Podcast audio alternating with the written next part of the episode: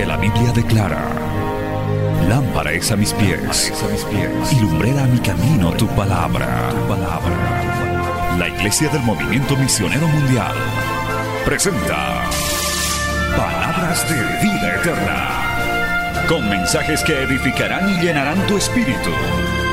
Con ustedes, el mensaje de hoy. Bienvenidos a Palabras de Vida Eterna.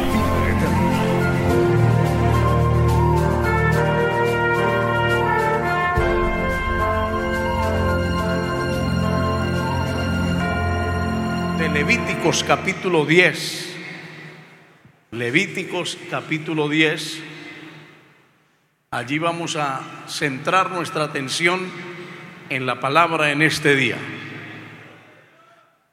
Dice el libro de Levíticos de la manera siguiente. Nadad y Abiud, hijos de Aarón, tomaron cada uno un incensario y pusieron en ello fuego sobre el cual pusieron incienso y ofrecieron delante de Jehová fuego extraño que él nunca les mandó. Y salió fuego de delante de Jehová y los quemó y murieron delante de Jehová. Entonces dijo Moisés a Aarón, esto es lo que habló Jehová diciendo, en los que a mí se acercan me santificaré y en presencia de todo el pueblo seré glorificado. Y Aarón cayó. Y llamó Moisés a Misael y a el Zafán, hijo de Uziel, tío de Aarón, y les dijo, acercaos y sacad a vuestros hermanos de delante del santuario fuera del campamento. Y del santuario, perdón, y ellos se acercaron y lo sacaron con sus túnicas fuera del campamento, como dijo Moisés. Entonces Moisés dijo a Aarón y a Eleazar e Itamar, sus hijos, no descubrirás vuestras cabezas, ni rasgaréis vuestros vestidos en señal de duelo, para que no muráis, ni se levante la ira sobre toda la congregación pero vuestros hermanos, toda la casa de Israel, sí lamentarán por el incendio de que Jehová ha hecho. Ni saldréis a la puerta del tabernáculo de reunión, porque moriréis, por cuanto el aceite de la unción de Jehová está sobre vosotros. Y ellos hicieron conforme al dicho de Moisés. Esa es la palabra del Señor. Bendito el nombre de Cristo. Quisiera pedirle si nos puede quitar un poquito de eco, no sé, acá, o subirme un poquito el monitor. Bendito el nombre del Señor. Vamos a orar, vamos a pedirle al Señor que Él nos bendiga a través de esta palabra. Eterno Dios que estás en el cielo, hemos alabado tu nombre, hemos confesado tu grandeza a través de estos cánticos. Hemos también disfrutado de esta libertad mientras alabábamos tu nombre.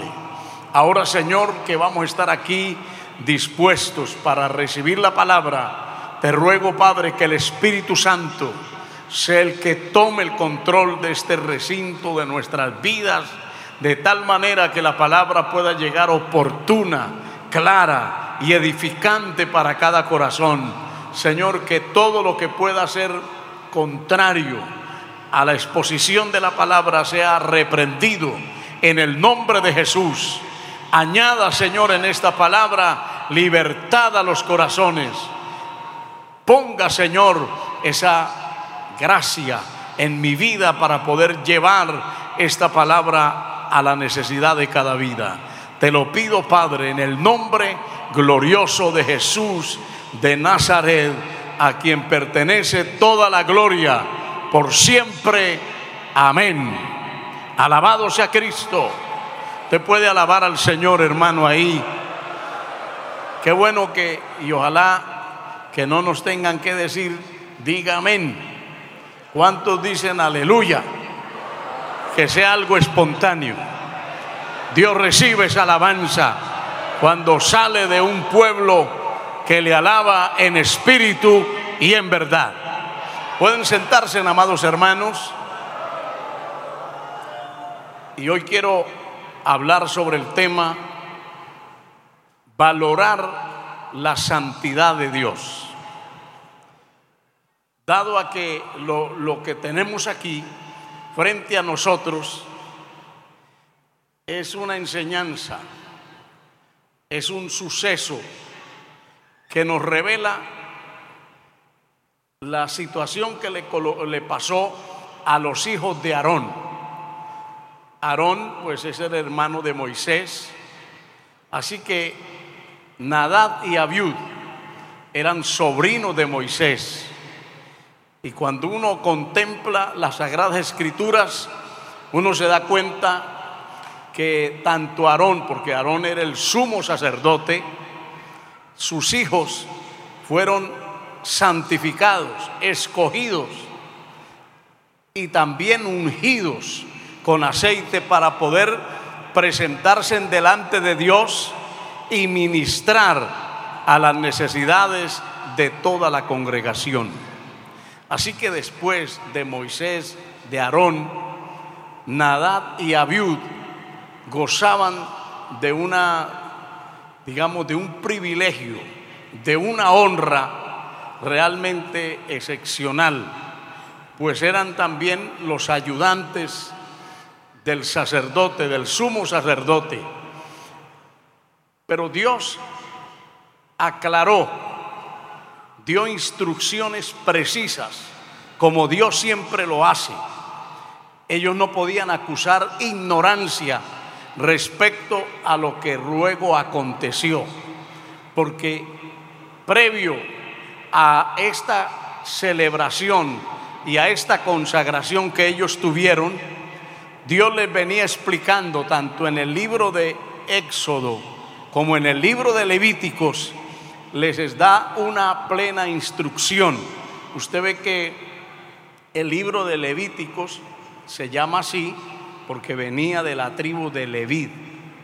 Y la tribu de Leví es la tribu sacerdotal. Cuando usted examina todo lo que habla en Levíticos, se refiere a una serie de orientaciones, de, instrucciones que tenían que ver con respecto al llamado y al desarrollo, a las actividades que estos hombres ejercían el sacerdocio deberían tener en cuenta. Pero la Biblia nos dice que los hijos de Aarón tomaron cada uno su incensario y pusieron en ello fuego sobre el cual sobre el cual pusieron incienso y ofrecieron delante de Jehová fuego, un fuego extraño. Y la expresión que resalta Toda esta conducta dice, fuego que Él nunca les mandó.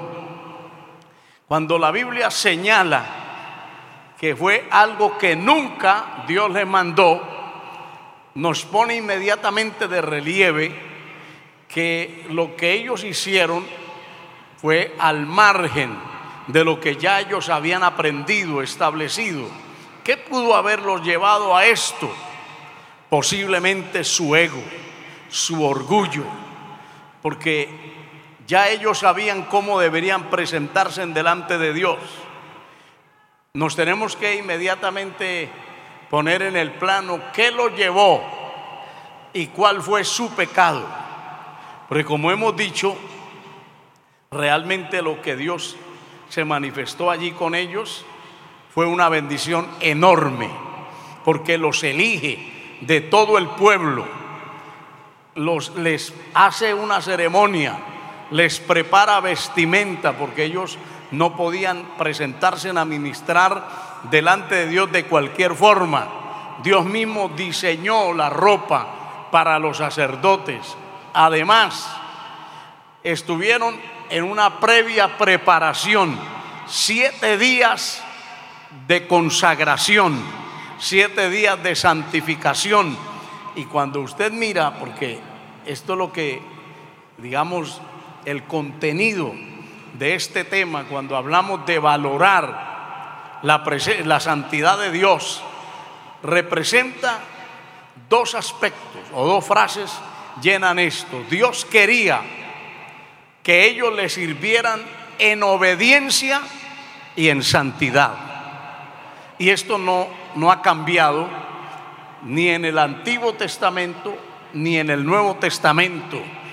Todo el que viene a servir a Dios tiene que transitar por ese camino de obediencia y de santidad. No se puede, hermano, agradar a Dios. No podemos atraer la presencia de Dios a nuestras vidas si no estamos dispuestos a obedecerle, a someternos a la palabra, a hacer lo que Dios nos ha mandado. Y segundo, eso trae en nuestra vida santidad.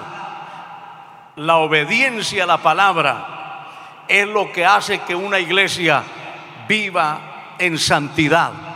Si nosotros queremos vivir a nuestra manera, seguir nuestros propios postulados, nuestras propias intenciones o propósitos, nos vamos a alejar precisamente de lo que Dios desea de nuestra vida y por ende nos va a llevar a un desliz espiritual y como consecuencia vamos a herir la santidad de Dios.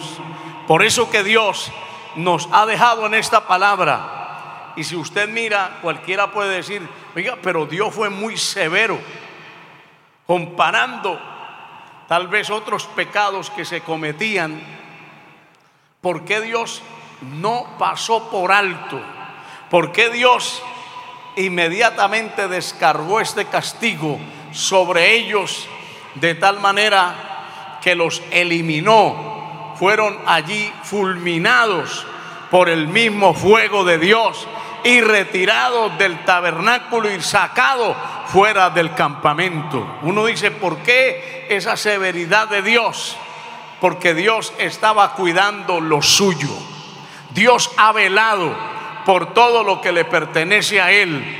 Y esta era una gran enseñanza que Dios quería dejar para todos los tiempos que cualquier persona que se acerque a Él tiene que prepararse previamente, que no podemos venir ante la presencia de Dios de cualquier manera. Por eso el salmista dice, ¿quién subirá al monte de Jehová? Y dice, el limpio de manos y el puro de corazón, el que no ha elevado su alma a cosas vanas. Dice, él recibirá bendición de Jehová. Alabado sea Cristo. Yo creo que podemos enfatizar lo que dice el salmista, la santidad conviene a tu casa, oh Jehová de los ejércitos. Este caso nos presenta que se requiere consagración y santidad. La gloria de Dios en el Antiguo Testamento y aún en el Nuevo Testamento fue revelada por manifestaciones de fuego. Por ejemplo, Moisés, la primera experiencia que él tiene con Dios fue a través de la zarza ardiendo. Dice que él veía que esos arbustos no se consumían y él dijo, iré a ver esta gran visión. Y cuando él llegó allí, Dios mismo le habló y le dijo, Moisés, quita tu calzado, porque el lugar que pisas, santo es. Y allí vino el llamado de Dios, pero Dios se le manifestó a Moisés a través del fuego. Si usted observa, más adelante también, el pueblo de Israel fue guiado por todo ese denso desierto a través de una columna de fuego. Cuando la columna de fuego se movía, el pueblo avanzaba. Si se detenía, también el pueblo tenía que parar allí. O sea, el fuego vino a servir de protección y de dirección espiritual para esa nación. En el Nuevo Testamento, el día de Pentecostés dice que se les aparecieron a los, a los que estaban allí lenguas repartidas como de fuego sobre sus cabezas.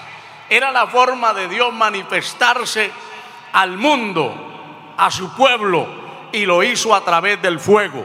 Quiere decir que Dios es un Dios de fuego. Alabado sea el Señor. Y el pueblo cristiano lo conocemos que Él se mueve a través del fuego. Ahora en el Nuevo Testamento, en la era que estamos viviendo, también hemos sido marcados con el fuego de Dios. Esta obra pues está marcada por el fuego de Dios. La iglesia del Nuevo Testamento, la iglesia primitiva, nació bajo el fuego de Dios.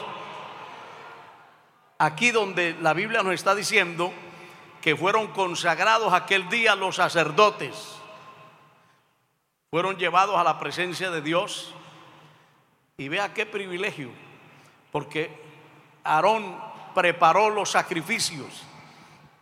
Y si usted lo mira, vamos a verlo ahí en el verso 24 del capítulo 9 del libro de Levíticos, se nos muestra que una vez que se prepararon las ofrendas,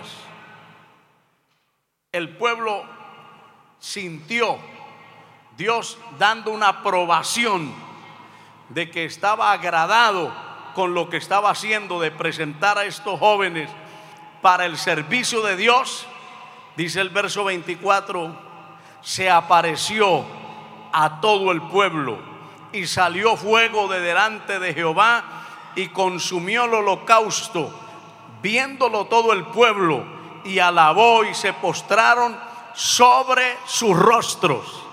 Ve el incidente tan importante que ocurrió aquel día cuando están todos los, los sacerdotes ahí vestidos, santificados, consagrados, y Aarón había hecho los holocaustos, las ofrendas para Dios. Dice la escritura que Dios se apareció allí donde había esa ofrenda y descendió con fuego, consumió el holocausto y el pueblo lo vio, lo contempló. Porque cuando, hermano, la presencia de Dios se manifiesta, no hay que forzar nada. Uno se da cuenta cómo Dios toma el control, toma el dominio. Nuestra atención se concentra directamente en Dios. Uno puede estar en un culto, pero estar lleno de distracciones, pensando en otras cosas y, no está allí conectado con la presencia de Dios. Pero cuando la presencia de Dios, la gloria de Dios comienza a invadir nuestra vida, no tenemos otra acción, otra, otro espacio, otra actitud, sino que empezamos a adorar a Dios. Por eso los cultos más preciosos que nosotros hemos disfrutado es cuando dice la Biblia aquí como lo hemos mencionado y Jehová se apareció. Una de las cosas que anhelamos es que el Señor entre y tome posición de nuestras vidas. Porque nosotros podemos estar todo un día tal vez orando, leyendo la palabra, cantando. Y lo podemos hacer en nuestro esfuerzo humano. Pero otra cosa es cuando la presencia de Dios aparece, cuando Dios toma el dominio, cuando el Señor, usted siente que Dios invadió sus pensamientos, cuando usted siente que Dios está entrando. Mira hermano, la enfermedad muchas veces se va a ir, la opresión, todo lo que pueda estar interfiriendo para que nosotros no subamos y disfrutemos de la gloria de Dios, eso va a desaparecer. El fuego de Dios lo va a consumir. Allí Dios consumió aquel día esa ofrenda y el pueblo lo vio y no tuvo otra cosa que hacer que postrarse y adorar al que estaban viendo allí moverse en el campamento. Oh, gloria al Señor. Yo creo que cuando nos reunimos de diferentes lugares, venimos con esa intención, con ese deseo de que no solamente venir y, y, confraternizar y observarnos los unos a los otros, sino que venimos con el deseo que Dios entre, que el Señor descienda, que el Espíritu Santo tome el control de nuestra vida, de tal manera que nos tengamos que doblegar cuando la presencia de Dios se manifiesta en nuestra vida, aparece la humillación, aparece la entrega, la rendición. Alguien puede estar allí atrincherado en sus propias ideas, sus propios pensamientos y ser un creyente que a lo mejor ha venido continuamente a la iglesia, pero no hay ese quebrantamiento, no hay esa rendición al Señor. Pero cuando desciende el fuego de Dios, cuando la presencia de Dios se aparece en un lugar y nos toma, ahí usted y yo no resistimos nada, aparecen las lágrimas. ¿Cuántas veces, hermano, hemos estado en un culto que vemos a otros que son tocados por Dios y nosotros estamos tal vez hasta indiferentes? Pero qué bueno cuando el Señor llega a nuestra vida y comenzamos a derramar nuestra alma, comenzamos a humillarnos allí, es el mejor momento de nuestra vida. Hermano, lo que ocurrió aquel día fue maravilloso porque además dice que, que Moisés tomó el, el aceite de la unción y lo virtió sobre los sacerdotes, sobre estos jóvenes. Fue un día de gloria, fue un día de, consagración, fue un día de separación, fueron siete días de santificación. Esos hombres de ahí en adelante estaban listos para servir a Dios. Porque para poder servirle a Dios tiene que haber esa entrega, tiene que haber esa consagración, tiene que haber, hermano, también la unción de Dios sobre nuestras vidas de Cristo. Por eso se dice que fue llevado por el Espíritu al desierto y volvió del desierto también lleno del Espíritu Santo. Para comenzar su ministerio, él tuvo que sentir la bendición, sentir la unción. Por eso que cuando él allí en, en Lucas capítulo 4 dice que él tomó el rollo y comenzó a leer la porción de Isaías y él dijo con propiedad, hoy se ha cumplido en mí esta escritura, por cuanto el Señor me ha ungido para libertar a los cautivos, para sanar a los quebrantados de corazón y para anunciar también las buenas nuevas de salvación. Allí los sacerdotes aquel día estaban preparados. Ese día fue un día de gloria un día de mucha alegría, cuando se vio presencialmente descender la gloria de Dios sobre esos instrumentos, sobre esas personas que serían los que llevarían adelante el servicio de Dios. Pero ¿qué ocurrió? Pasado esos días, ellos no se percatan de valorar, de honrar la santidad de Dios. Y ahí es cuando vamos a ver, alabado sea el Señor, la irreverencia de estos sacerdotes que deciden por su propia cuenta un día traer los incensarios para ofrecer esa ofrenda y ese sacrificio a Dios, pero a su manera dejaron de lado lo que ya Dios había establecido. Eh, en primer lugar, Dios les había dicho cuál era la fórmula. Usted lo ve, por ejemplo, en Éxodo, capítulo 24, en el capítulo 28 y en el capítulo 30 se menciona cómo tenía que ofrecerse ese incienso a Dios. Tenía que ser proporcional es decir, había una fórmula. Usted sabe que hay, hay, digamos, comidas en la línea de la pastelería y de muchas cosas que tiene que ser una fórmula y las fábricas, los que lo hacen, la, la guardan, la conservan. Dios había dado la fórmula, cómo preparar el incienso. Y puede ser que ese haya sido un fallo de los sacerdotes, que ellos no lo hicieron como Dios lo había diseñado. Segundo, los carbones, es decir, el fuego, no podía ser tomado de ningún otro lugar, sino del altar del incienso. ¿Y por qué razón? Porque Dios un día fue el que encendió ese fuego, envió ese fuego. Ese era un fuego que había descendido de Dios. Y se tenía que tomar de allá y ponerlo en los incensarios. Es probable que ellos no lo hayan tomado de ese altar del incienso, sino lo hayan tomado de otro lugar.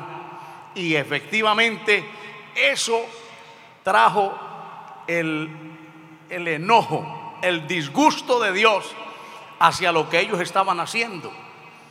Tercero, la Biblia les advierte ahí que los sacerdotes no podían tomar ninguna clase de licor. Y hay hasta quienes sugieren que a lo mejor ellos habían tomado. Vinieron hasta tal vez en un estado de interperancia a ofrecer el sacrificio, el incienso a Dios. Por eso que hay que decirlo claramente, que no podemos presentarnos a Dios de cualquier forma. Cuando usted y yo queremos de verdad agradar a Dios, que Dios sea realmente exaltado, honrado, que la santidad de Dios sea tenida en cuenta, tenemos que seguir los postulados de la palabra, examinar cómo me voy a presentar delante de Dios. Hay, hay personas que hasta para tomar la Santa Cena van de cualquier manera. No se han reconciliado con el hermano que han tenido el problema. Pero como quieren lucir espirituales, entonces dicen, no la voy a tomar. Hay personas que a lo mejor han estado en cualquier clase de pecado y no se arrepienten. Y para no ser mirados como gente que, que no está en comunión con Dios, toman la Santa Cena. Pero Dios está observando, Dios está viendo estas prácticas que no se ajustan a lo que Dios ha dicho. Por eso que Dios tuvo que dar una lección aquí, porque tal vez se hayan mezclado cualquiera de estas formas que hemos dicho negativas, que no eran lo que Dios había establecido, porque la expresión dice, trajeron fuego extraño que yo nunca les mandé. ¿Recuerdan lo que pasó con Caín? Dice que Dios no miró bien ni la ofrenda de Caín ni a Caín. Se agradó de lo que hizo Abel, porque Abel lo hizo en la forma correcta, se centró en el propósito de Dios. Eso es lo que queremos explicar, que aquí no es cuestión de cómo a mí me parezca o como a mí me guste. Siempre tenemos que hacerlo a la manera que Dios ya lo ha establecido. Por la palabra aprendemos que Dios nunca ha aprobado cosas que se que alteren, que vayan en contra de lo que ya Dios ha establecido. Hoy hay que decir que lamentablemente muchas iglesias, muchos predicadores están siguiendo el camino de Nadad y Abiud, tratando de introducir, porque eso fue lo que ellos hicieron. Por eso Dios no lo toleró, porque Dios cuida lo suyo, Dios cuida su altar, Dios cuida su santidad, Dios vela por lo de él. El hombre puede querer hacer las cosas a su manera, pero él sabe cuidar lo de él. Alabado sea el Señor. Bueno, por eso Dios nos cuida, porque somos propiedad de Él. El diablo hubiese querido, como dice el Salmo, habernos destruido ya, pero no lo puede porque somos de Él y Él nos cuida. Pero en el caso de, de Caín, Dios no le aceptó la ofrenda, porque Caín no se preparó, Caín lo hizo como él quería, como él le plació, como él creyó diciendo, bueno, el todo es llevarle algo a Dios, como si Dios tuviera que agradecerle. Dios tampoco le aceptó al sacerdocio del tiempo del profeta Malaquías, que habían decaído, habían, habían eh, descendido de su nivel espiritual y ahora le traían a Dios cualquier cosa, le traían el, cordero enfermo el que estaba ciego, el que estaba tal vez pierniquebrado. Y Dios mismo les tuvo que decir, bueno, si yo soy su padre, ¿dónde está mi honra? Llévele al príncipe alguno de estos como el presente, a ver si ellos se lo van a aceptar. Dios les está diciendo, si los reyes, si las personas importantes del mundo se sentirían incómodas de recibir algo que no esté en la condición, porque uno cuando va a regalar algo trata de hacerlo lo mejor posible, porque uno quiere agradar a la persona. Dios necesita también ver en nosotros una actitud donde no de cualquier manera nos vamos a presentar, no dándole a Dios lo que ya nos sirve. David fue el hombre tajante que a pesar de que allí hubo un hombre que le ofreció y le dijo, aquí está la era, tome los sacrificios que usted quiera, ofrézcale a Dios el holocausto para que se retire esta enfermedad sobre la tierra. Pero David dijo, no le ofreceré a mi Dios nada que no me cueste. ¿Cuánta gente quisiera, hermano, entregarle lo peor, entregarle lo que sobra, entregarle lo que ya tal vez no sirve? Mire que hay mucha gente en ese aspecto que están reservando su vida. Dicen, no, todavía no me consagro, más adelante le quieren dar la vida ya cuando ya no están llenos de achaques, de enfermedades. Pero yo me gozo que aquí hay una gran mayoría de personas llenas de vida, jóvenes, y usted ha hecho bien en venir y entregarle su vida al Señor. Es el mejor tiempo, es la mejor época que usted ha escogido para entregarle a Dios sin desmerecer que una persona puede ser alcanzada por el Evangelio ya en alta edad.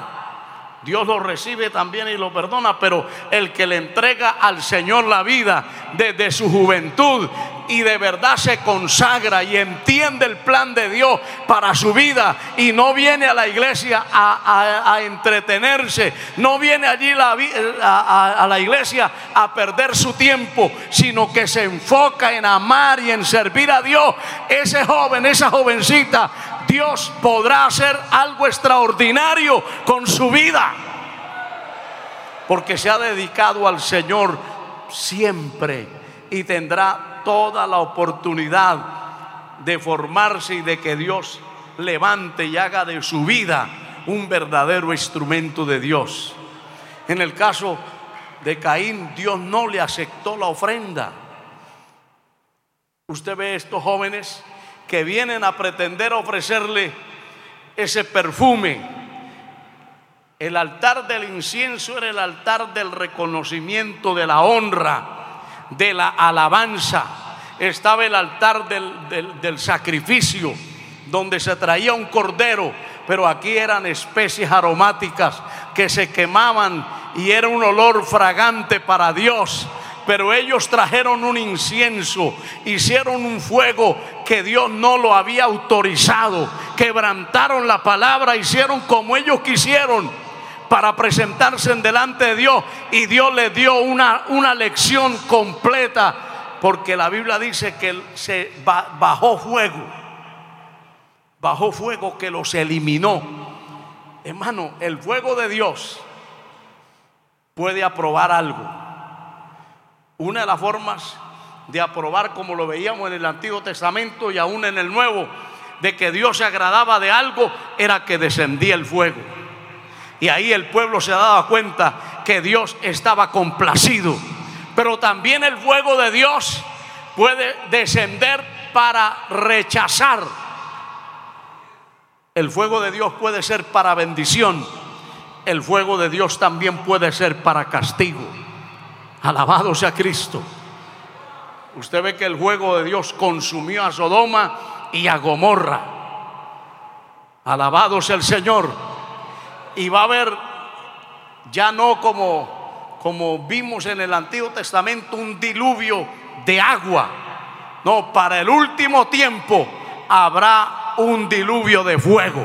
Esta tierra arderá en fuego. La Biblia dice que los elementos ardientes se consumirán. Pero nosotros, según sus promesas, esperamos cielos nuevos y tierra nueva donde mora la justicia de Dios.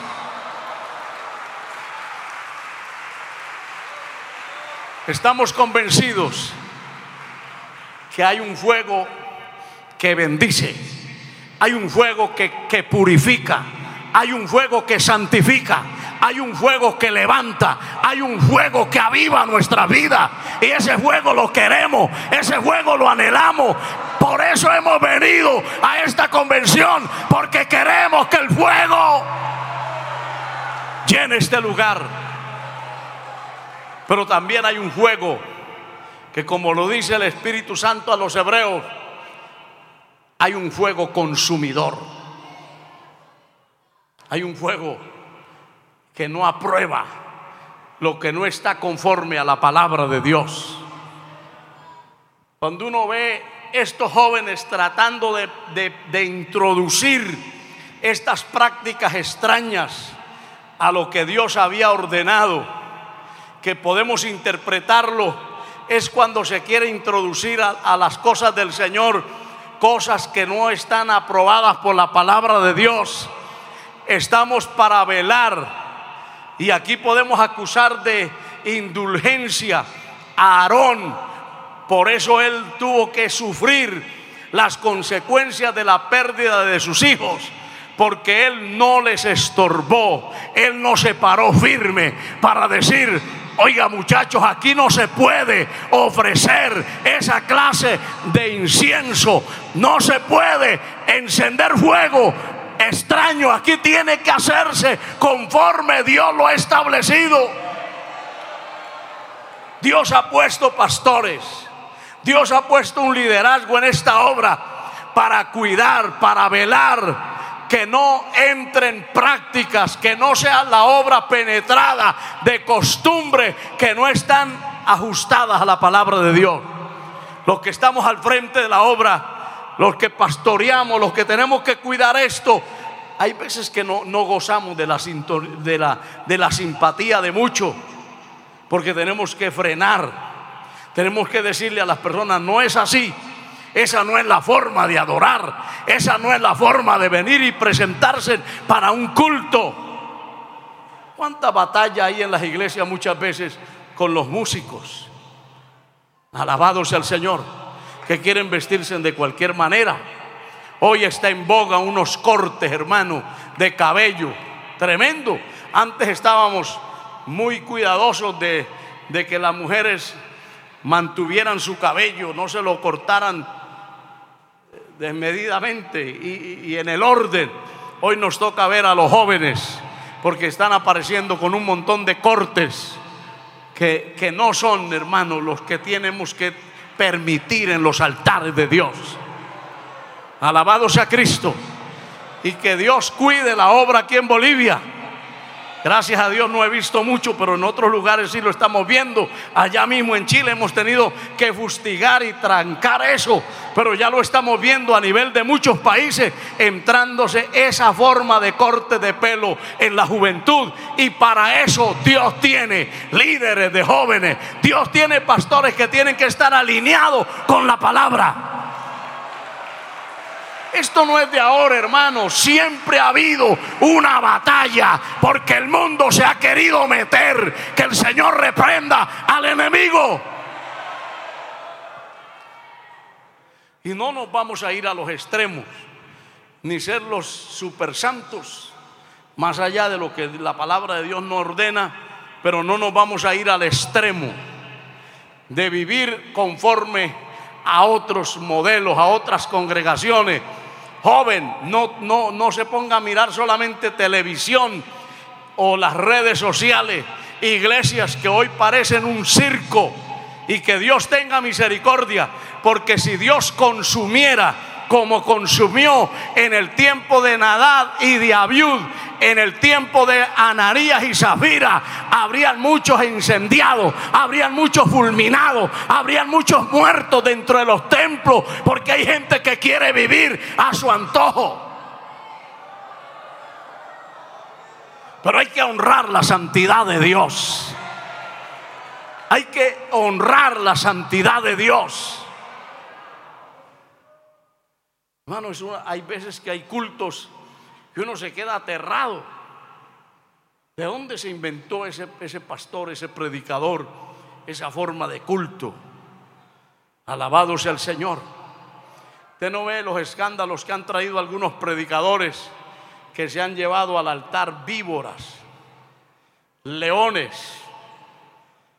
Hoy está no solamente la risa santa, gente muriéndose a carcajadas en el suelo, en los altares, pero ahora ya está hasta la patada santa. El predicador tiene el derecho de patear a cualquier hermano y ese tiene que recibirlo como una bendición y que ahí está la unción. ¿De dónde se ha sacado todas estas cosas? Son payaserías de las cuales tenemos que estar atentos. Dios hizo y dejó esta lección y los hizo sacar fuera del, campamento y, y, no, no permitió que estos hombres ofrecieran algo extraño delante de Dios es una lección para que nosotros también estemos al tanto. Si bien es cierto, tal vez Dios no lo mate allí, pero la vida espiritual se acaba. Hermano, hay muerte espiritual, hay decadencia, se apaga el verdadero fuego del Espíritu cuando permitimos que penetre la iglesia cualquier cosa que no esté aprobada por la palabra de Dios. Pero Dios nos guarde y Dios guarde estas generaciones que se están levantando, porque muchos de los que están allá ahora un día estarán aquí en los altares. Y si usted no está acuñado con la palabra, formado, tallado en, la obediencia y en la santidad, será alguien que va a dar libertad, será alguien que va a abrir las puertas de la mundanalidad. Esta obra ha tenido que pasar esos momentos.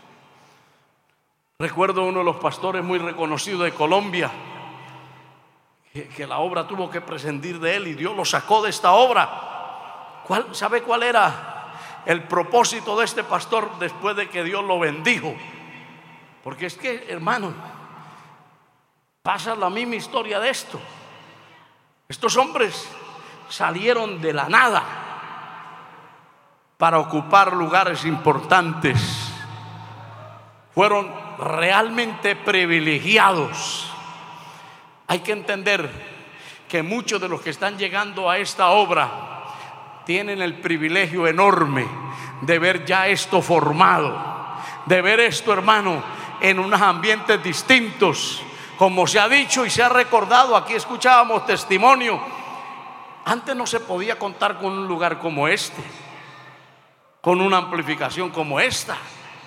Alabado sea el Señor ni pensar en aire acondicionado, pero usted ya ha legado, ya Dios lo trajo cuando esta obra ha avanzado, cuando ha crecido, cuando está fortalecida por la palabra, por la presencia de Dios numéricamente y donde se ha llegado a más de 80 países. Qué ambiente maravilloso.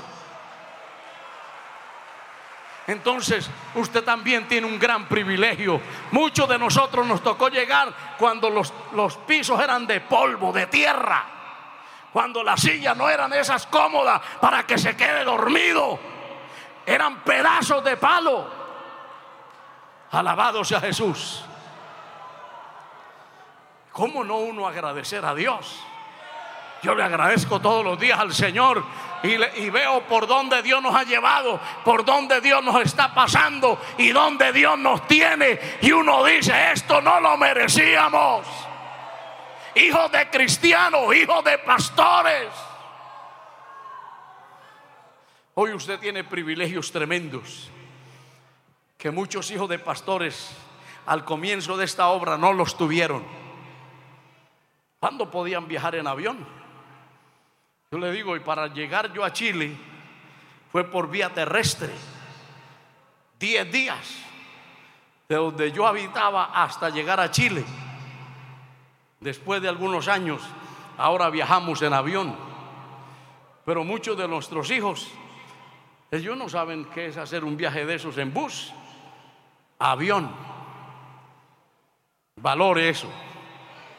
¿Y sabe por qué lo digo? Porque muchos de ellos van creciendo y se llenan de ego, de orgullo, de soberbia, de menosprecio y de querer decir, no, esto está anticuado, esto tiene que cambiar. Así decía ese líder que la iglesia le creció más que a todos los allí de los pastores en Colombia. Y él mismo, yo mismo le escuché decir, esto tiene que cambiar, hay mucho fanatismo, tenemos que parecernos más bien a otros concilios. Y él mismo me decía, si los oficiales y los demás pastores se dieran cuenta cómo es el ensayo de nuestros jóvenes, oiga, cómo llegaban a ensayar los jóvenes la música y todo esto, se asombrarían. Y yo recuerdo que le dije, es que en la obra, ni en privado, ni, ni en público, no debe sorprendernos negativamente nada. Debemos ser sorprendidos, es por la presencia de Dios. Pero no tiene que haber nada que nos sorprenda negativamente, porque nosotros estamos formados, hemos sido enseñados por una palabra que no cambia. Las culturas pueden cambiar, los hombres pueden cambiar, pero la palabra de Dios, oiga mis amados, permanece para siempre.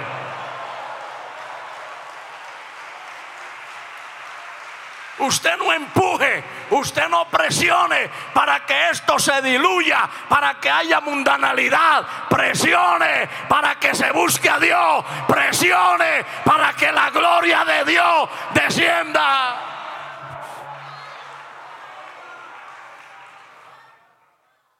Aleluya.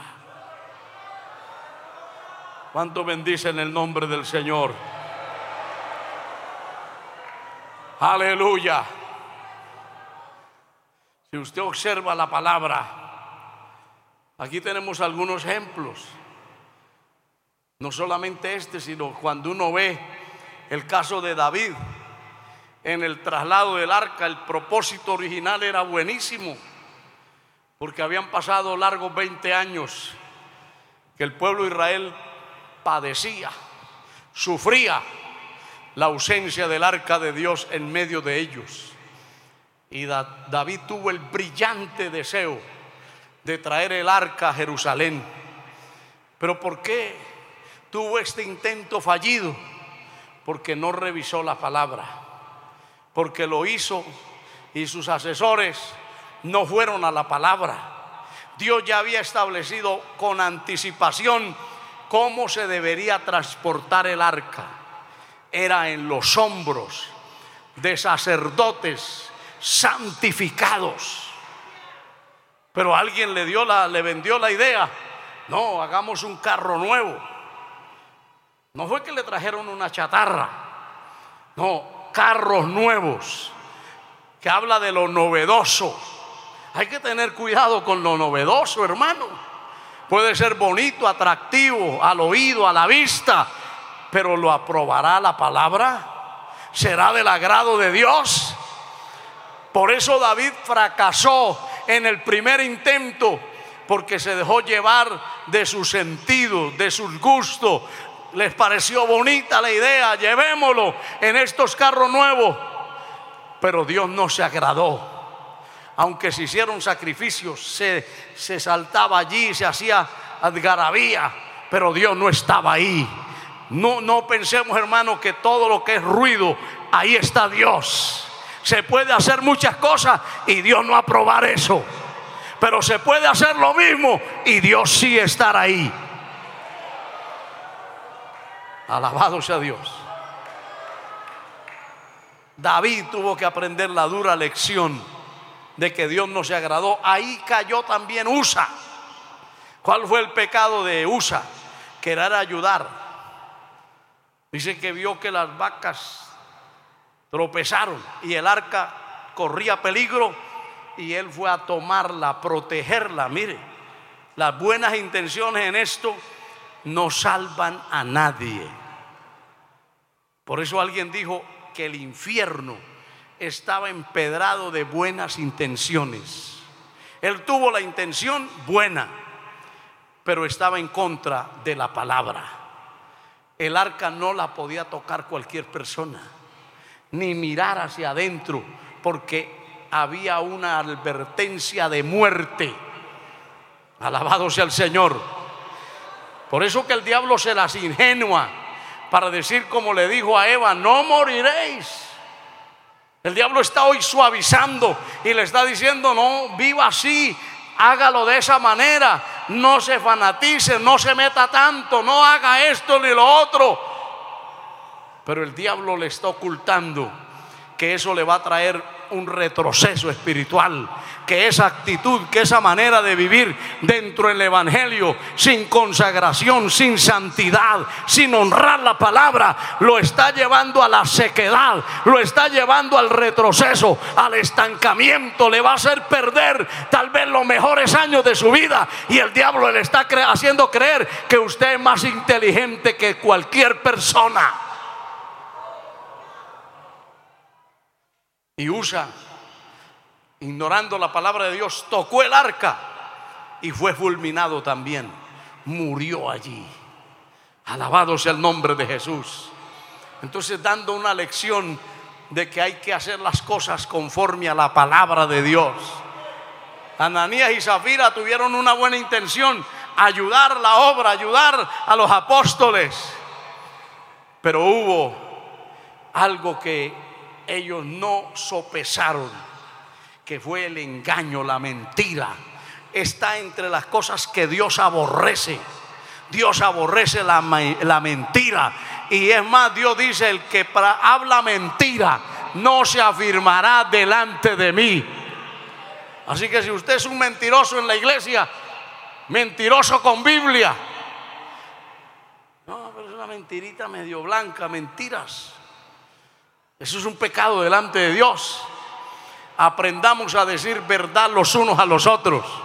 Y como alguien dijo, es mejor ponernos rojos un momento, pero tener la aprobación de Dios. Y no mentir para ganar ciertas prebendas. Porque la bendición de Dios es la que enriquece y no añade tristeza. No necesitamos ayuda, no necesitamos ayudarle a Dios. Cuando Dios determine bendecir a alguien, usted no tiene que forzar, Dios lo hará. A su nombre sea la gloria. Hermano, fue tremendo. Dios no aprobó tampoco lo de Ananías y de Zafira. Murieron allí porque trataron de mentir a Dios. Pedro lleno del Espíritu Santo le dijo, usted no lo ha hecho a los hombres, usted lo ha hecho a Dios. Estos sacerdotes fueron fulminados, quemados por Dios. Pero vea que, que aún en el juicio hay una manifestación milagrosa de Dios. Porque si usted observa la palabra, eh, ahí donde leímos, dice que lo sacaron del campamento con sus túnicas. O sea, estaban muertos, fulminados, quemados por dentro. Pero por fuera Dios no le quemó las túnicas. Esas fueron quitadas de ellos y puesto a otro que sí guardara la dignidad del sacerdocio. Oh, gloria al Señor. Dios puede hacer cosas tremendas, hermano. Alguien por fuera se puede ver intacto, se puede ver bien, pero si se ha querido presentar delante de Dios y servir a Dios a su manera, según el evangelio suyo, no el evangelio de la Biblia, Puede que por fuera las túnicas se vean buenas, pero por dentro hay pudrición, por dentro hay deterioro, por dentro hay muerte. Y lo que necesitamos es que fluya la vida de Dios por dentro. Porque de qué nos sirve ser creyente de apariencia? Que todo el mundo diga, uy, el hermano tal, si usted viera, es un hermano muy bueno. Allí los pentecostales en Chile dicen, el hermano es, es lindo, la hermana linda. Otros dicen la princesa, el príncipe de Dios. Sí, pueden darnos todas esas connotaciones. Puede que por fuera estemos intactos y la gente nos vea con las túnicas. Qué precioso los sacerdotes, pero lo que Dios mira es también allá por dentro. ¿Sabe cómo dice? El Señor se presentó a Apocalipsis diciéndole a estas iglesias, yo soy el que escudriño la mente y los corazones. Dios pesa las acciones. Por eso, hermanos, si queremos bendición de parte de Dios, presentémonos delante de Él con disposición de obedecernos, de rendirnos a la palabra, de decir, Señor, aunque me cuesta, aunque esta palabra me martilla, esta palabra me duele, me prunza, estorba lo que hay en mi vida, pero es palabra buena, es palabra que me levanta, es palabra que me santifica. A su nombre sea la gloria. Aleluya. Gloria al nombre de Jesús. Ahora, hermanos, después de que ocurre esta tragedia que empañó toda la celebración, todo el gozo, porque eso es lo que vemos. Muchas veces cuando una persona no se ciña la palabra, vea que en, el caso de los obreros pasa mucho usted ver tal vez que un obrero es presentado, es promovido de grado ministerial. Es una ocasión feliz, es una ocasión maravillosa. Pero si no se vive a la altura de esa posición, como el apóstol Pablo en sus términos lo dice, conforme a la dignidad del Evangelio. Si no se quiere vivir de cualquier manera, lo que un día fue una celebración, una fiesta, de que la familia hasta lo invitó a almorzar ese día, lo han ungido como pastor. Después hay lágrimas.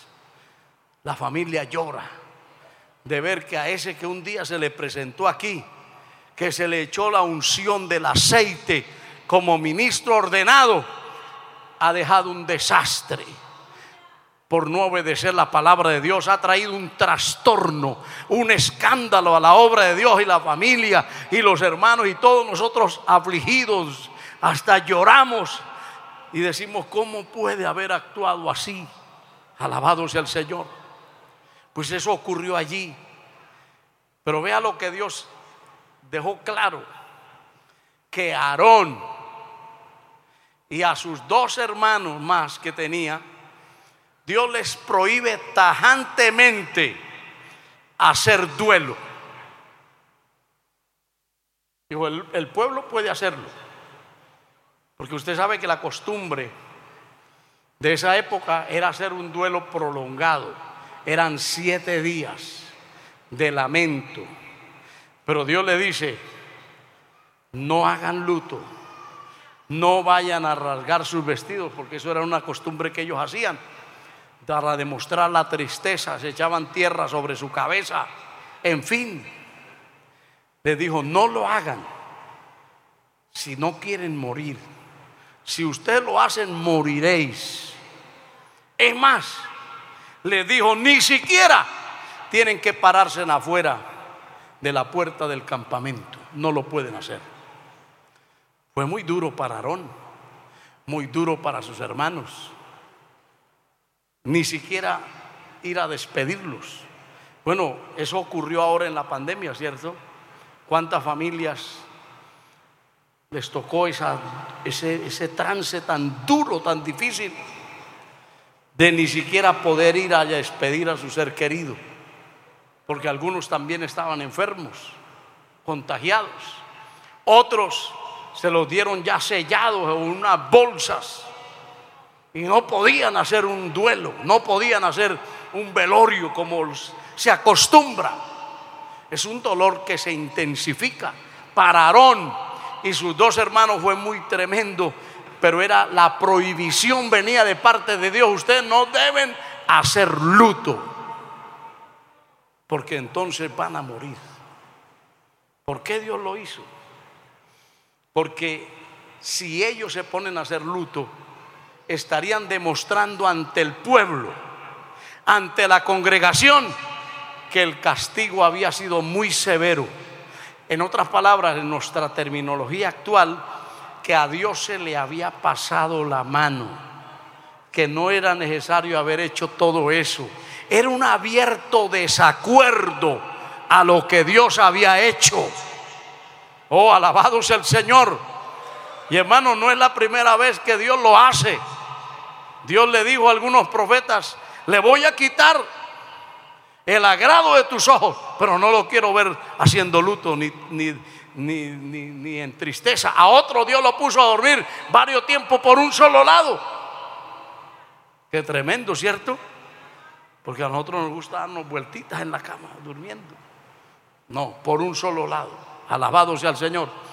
En el tiempo de Cristo, el Señor le dijo, ninguno que ame más a su papá o a su mamá será digno de mí. Porque a muchos el Señor le decía, sígueme. Y ellos decían, déjeme que primero entierre a mi papá. Deja que primero haga esto y lo otro.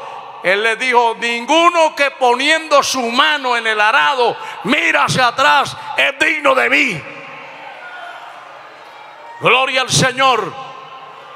Hermano, la gente, y, sabe por qué le dijo Dios, ustedes no pueden hacerlo, porque en ustedes reposa la unción, el aceite.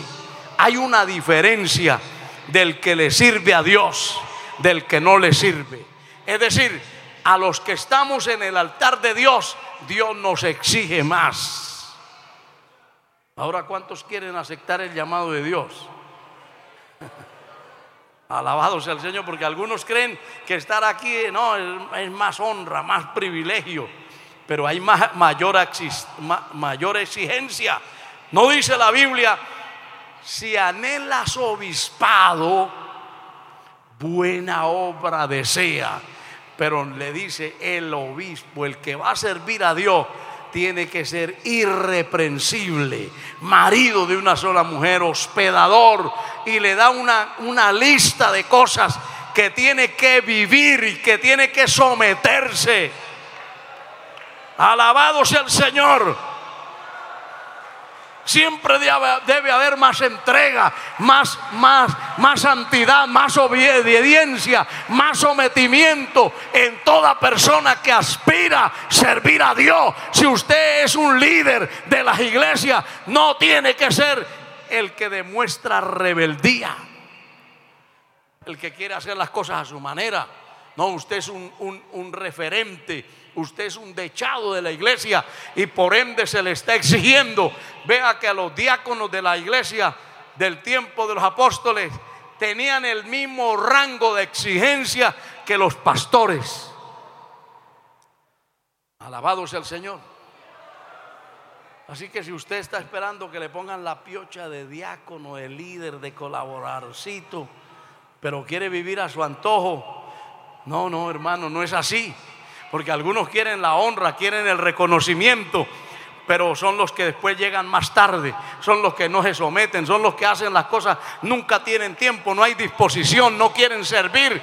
Entonces lo que hacen es proyectar una mala imagen de liderazgo. Alabado sea el Señor. Sepa que si usted está en algún cargo de la iglesia, debe ser alguien que da una medida mayor que los demás hermanos de la iglesia, porque usted está al frente. Alabado sea Dios.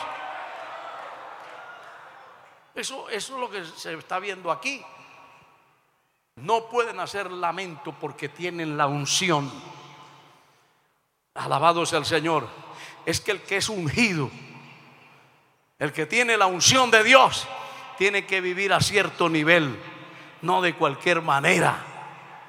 Oh, gloria al Señor. Pero hermano, hay algo que la palabra, por ejemplo, el apóstol Pedro dice, antes no éramos pueblo de Dios antes no habíamos alcanzado misericordia, pero ahora Dios nos pone a ese nivel, dice, pero ahora ustedes son una nación santa, un pueblo escogido por Dios. Alabado sea el Señor, un real sacerdocio. Somos el sacerdocio de Dios. Dios nos ha hecho reyes y sacerdote para nuestro Dios. Y el apóstol Pedro dice, sed santos como Él es santo. También dice el versículo anterior de Primera de Pedro capítulo 1, dice, sed santos en toda vuestra manera de vivir. Por eso que no es cualquier cosa servir al Señor, estar dentro del Evangelio. No es uno cambiarse de religión, no es cambiarse de templo, es algo que tiene que haber. Primero tiene que colocarse la vestimenta de ese sacerdote, tiene que santificarse, tiene que apartarse del mundo del pecado, tiene que recibir la unción. Aleluya. Por eso hay que anhelar ser bautizado con el Espíritu Santo. El Señor le dijo a, sus discípulos, quédense aquí en Jerusalén. Porque ellos querían salir rápidamente a predicar, pero el Señor le dijo, no, quedaos en la ciudad de Jerusalén hasta que seáis investidos desde poder, desde lo alto, y luego sí me seréis testigos en Judea, en Samaria, en Jerusalén y hasta lo último de la tierra. Todo el que anhele servir a Dios, llénese del Espíritu Santo. Deje que la unción caiga sobre su vida, porque esa unción es la que va a hacer la distinción, es la que van a reconocer hasta los demonios. El mundo espiritual no le va a tener temor, no le va a tener rechazo a su título profesional. Pero hay algo que el diablo tiene que temer, es el poderoso nombre de Jesús. Si la unción está sobre su vida, usted le puede decir al diablo, detente ahí y lo va a tener que hacer. Oh, gloria al nombre de Jesús. Por eso vemos que ellos tuvieron que, dice la Biblia, y Aarón cayó. Hermano, cuando hayan disciplina de parte de Dios, y disciplinas ordenadas y dirigidas por Dios a través de los que lideran la obra del Señor, yo le aconsejo a cualquiera que no dé su parecer tan abiertamente, guarde silencio, porque hay gente que opina mucho. No, se les pasó la mano, eso es injusto, están siendo practicando la injusticia. Ese fue un siervo, esa fue una sierva. y se hacen al lado de las personas que, que cometen cosas sin ver la envergadura de lo que podía haber llegado a ser si Dios no le sale el paso a esa persona. Y, y, están solidarizando, están simpatizando muchas veces con esas personas que se tienen que retirar del cargo de la obra y están más bien enojados e indispuestos con los que ejercen la disciplina dentro de la iglesia, con Dios mismo. Pero esa enseñanza nos hace ver que cuando eso ocurra, nosotros guardemos silencio. No se vaya a volver abogado del diablo, porque a lo mejor también va a morir. Hay gente que se ha contaminado por comenzar a dar opiniones y a estar allí y a levantar revuelta. No, vamos a motinarnos. No es posible que nos saquen a nuestro pastor. No es posible que nos quiten el líder de jóvenes. No es posible que nos quiten al líder de la música, al, líder de la evangelización. Él tiene que estar aquí. Y como me decía un, un grupito de personas, cuando tuve que retirar a un pastor, que había cometido no solamente un pecado, sino un delito. Y que si lo dejábamos ahí, nosotros mismos corríamos el riesgo de irnos a la cárcel por tener ahí una persona que estaba practicando esas deshonestidades. Pero sabe que así este grupito me llamaban y cuando fui allá, usted tiene que revocar su decisión y tiene que dejarnos al pastor aquí. Alabado sea Jesús. Y yo les dije, eso es imposible. Yo les explico el por qué lo estamos haciendo. Si ustedes no lo entienden, tendrán que llevárselo a que los pastoree a otro lado. Y así lo hicieron. Le consiguieron un local, se lo llevaron allá a predicar. Eso terminó en nada. Alabado sea el Señor. Pero hay gente así, hermano, que, que simpatizan, que defienden que se levantan, que se sublevan, porque no entienden los procedimientos. Pero mire que este Aarón y sus hermanos tuvieron que pasar ese momento ahí calladitos. Aprenda a pasar calladito por ahí. Procesos que usted no entiende bien, pero que si abres la boca dañas más. Entonces guarde silencio, aprenda, alabado sea el Señor y si es de parte de Dios, aceptémoslo porque es que Dios está cuidando lo suyo. Dios defiende su santidad, Dios defiende su palabra, Dios defiende el desarrollo de lo que es su obra. Gloria al nombre de Jesús.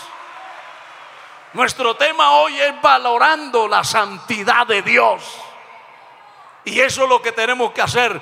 Yo no sé cuántos en esta hora tendrán que venir a este altar y decirle, Señor, yo he estado en la iglesia, yo he vivido en el Evangelio, pero he vivido de, diferentes maneras. Me he salido muchas veces de, tu palabra, del centro de tu voluntad, pero hoy vengo a ti para decirte, Señor, límpiame, santifícame, transforma mi vida y hazme un hombre íntegro, una mujer consagrada, rendida a ti.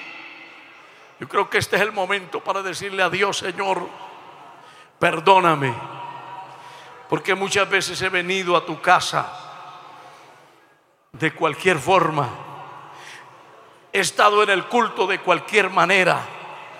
No ha habido una rendición, no te he adorado, no me he consagrado, no he dado la adoración que, que realmente exalta su nombre. He vivido a mi antojo. He estado hasta con ira en el culto. He estado hasta molesta en el culto. Alabado sea Jesús. ¿Usted cree que a Dios le agrada una actitud de orgullo, de soberbia, de rebeldía en nuestra vida? Dios no va a aceptar esa adoración. Dios acepta al corazón contrito y humillado. Dios no lo desprecia. Aunque es el camino más difícil el camino, el camino de la humillación, pero es el camino que Dios ha prometido y ha dicho que el que se humilla será levantado, será exaltado, pero que el que se enaltece será humillado. Dios mira de lejos al soberbio, al altivo. Aleluya. Pero da gracia a los humildes. Por eso el camino mejor que hemos tomado es del venir al Señor y decirle, Señor, reconozco que he vivido meses, semanas, frío, indiferente. He apagado el fuego verdadero de tu espíritu y he permitido que cosas en mi vida circulen y pasen que no son de tu agrado. Pero en esta tarde, Señor, santifícame, límpiame, me rindo a ti, perdóname, Padre. Si hay alguien que está allí atado en la pornografía y aunque nadie lo sabe, pero Dios sí te ve, ¿cómo puedes tocar un instrumento? ¿Cómo puedes pararte en el altar si su vida no se ha santificado? Por eso hoy lava, lava tus ropas en la sangre de Cristo, lava tu vida en ese río de Dios. Purifica su corazón. Aleluya, para que Dios te levante, Dios te apruebe, para que Dios haga de ti un instrumento de verdad. Velemos, cuidemos la obra del Señor. Que nunca intentemos traer cosas a la obra, traer cosas a la casa de Dios. Que a Dios no le gusta. Prácticas. No haga nada de lo que Dios no te ha mandado a hacer. Si Dios no te ha mandado a profetizar, no se ponga a hacerlo en la carne, porque destruye si Dios no te ha llamado verdaderamente, no te vayas al ministerio. Porque harás cosas que Dios no te ha mandado. Y entonces traerá afrenta la causa de Cristo. Pero si Dios te ha llamado, no claudiques más. No te resistas, obedece el llamado de Dios, porque entonces el nombre de Cristo será honrado a través de su vida. Pero si Dios no te ha dicho que hagas algo, no intentes hacerlo a tu manera. Porque eso no traerá gloria. Eso no honrará la santidad de Dios. Aleluya. Lo que hagas, hágalo para el Señor. La palabra de Dios en Corintio dice que tenemos que vestir nuestros cuerpos para la gloria del Señor. Que hay que honrar a Dios aún con nuestros cuerpos. Dios es glorificado. ¿Qué hacemos? ¿Cómo estamos conduciéndonos? ¿Cómo estamos viviendo? Aleluya. Si usted ya conoció la palabra y sigue en fornicación, sigue en adulterio, ¿qué hace? ¿Por qué no da el paso? ¿Por qué no te decides a consagrarte? Porque amas esa práctica, la carne te tiene ahí sujeta, sujeto. Pero esta es la hora de que diga Dios, quiero honrarte, quiero glorificarte quiero limpiarme, quiero hacer morir lo terrenal en mi vida, quiero ser un instrumento en tus manos. Señor eterno, aquí estamos frente a tu santidad. Ayúdanos. Ayúdanos, Señor, para entender, Señor que no, tú no apruebas aquellas cosas que tú no nos has mandado hacer, que tú no apruebas nuestra vida cuando queremos vivir a nuestra manera, cuando queremos imponer nuestra forma. Todo esto choca contra tu santidad, que aprendamos como Isaías, que pudo contemplar como estos serafines con sus alas cubrían sus pies, sus rostros, y se postraban delante de ti, delante del Dios del cielo para decir, Santo, Santo, Santo, aleluya. Ayúdanos a estar aquí en la santidad de Dios. Purifica nuestra alma, limpianos, limpianos, santifícanos.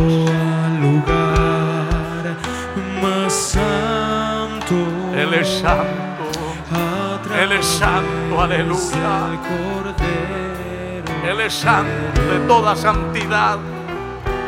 Oh, gloria a su nombre. Oh, gloria al Espíritu Santo. Santifica esta iglesia, santifica mi vida, santifícanos Señor, purifica nuestro ser. Quita Señor todo lo que choca con tu santidad. Quita de nuestra vida todo lo que impide que honremos esa santidad. Oh, mi Señor. Yo sé que todo lo que toca tu presencia es santificado. Todos los utensilios del altar, del templo, del tabernáculo eran santificados con tu presencia. Santifícanos hoy. Aquí están esta vasija. Aquí estamos esta vasija de barro. Santifícanos, santifícanos, límpianos y deposita ese fuego, deposita esa vida de lo alto. Deposita esa santidad, rompe ataduras, rompe hábitos contrarios a tu palabra, rompe prácticas que no son de tu agrado, échala fuera en el nombre de Jesús. Gracias, gracias, Espíritu Santo. Aleluya. Oh gloria, oh gloria. La santidad de Dios está aquí. Aleluya. Hoy su vida, mi vida, siguen santificándose. Aleluya. La voluntad de Dios es vuestra santificación. El agrado de Dios es ver un pueblo santo para Él, un pueblo especial, un pueblo apartado, un pueblo diferente a las demás naciones. Aleluya, aleluya. Pues nombre es santo. Sí, nombre santo, santo. Aleluya. Aleluya. Pues tu nombre Vive, vive. Amiga o amigo, entrégale tu corazón a Cristo. Él es el único que limpia, Él es el único que santifica. Pues Por eso el proverbista dice, hijo mío, dame tu corazón. Dios pide tu corazón. Ese corazón tal vez endurecido, contaminado. Dios lo pide para limpiarlo. Dios lo pide para santificarlo. Ezequiel dijo que Dios le daría un nuevo corazón a su pueblo. Un corazón de carne. Quitaría ese corazón duro de piedra y pondría un corazón diferente. En su momento Dios mudó el corazón de Saúl. Dios es el que cambia. Dios es el que limpia, el que santifica. Oh, gloria. Oh, gloria al Espíritu de Dios. Te alabo, te alabo, te alabo. Deja que la presencia de Dios, deja que la santidad de Dios te toque. Todo lo que la santidad de Dios toca es santificado. Deja que la santidad de Dios toque su vida en esta hora. Aquí está el Dios santo, el Dios que adoramos, el Dios que servimos. Es un Dios santo. Porque la Biblia declara, lámpara es a mis pies, a mis pies y lumbrera a mi camino tu palabra. Tu palabra. La Iglesia del Movimiento Misionero Mundial tuvo el grato placer de presentar Palabras de Vida Eterna. Si el mensaje de hoy ha edificado tu vida y llenado tu ser, comunícate con los teléfonos de esta emisora. También para pedir una copia del mismo y compartir con otros. Esta fue una producción de la Iglesia del Movimiento Misionero Mundial. Gracias por tu atención. Hasta la próxima. Hasta la próxima. Hasta la próxima. Hasta la próxima.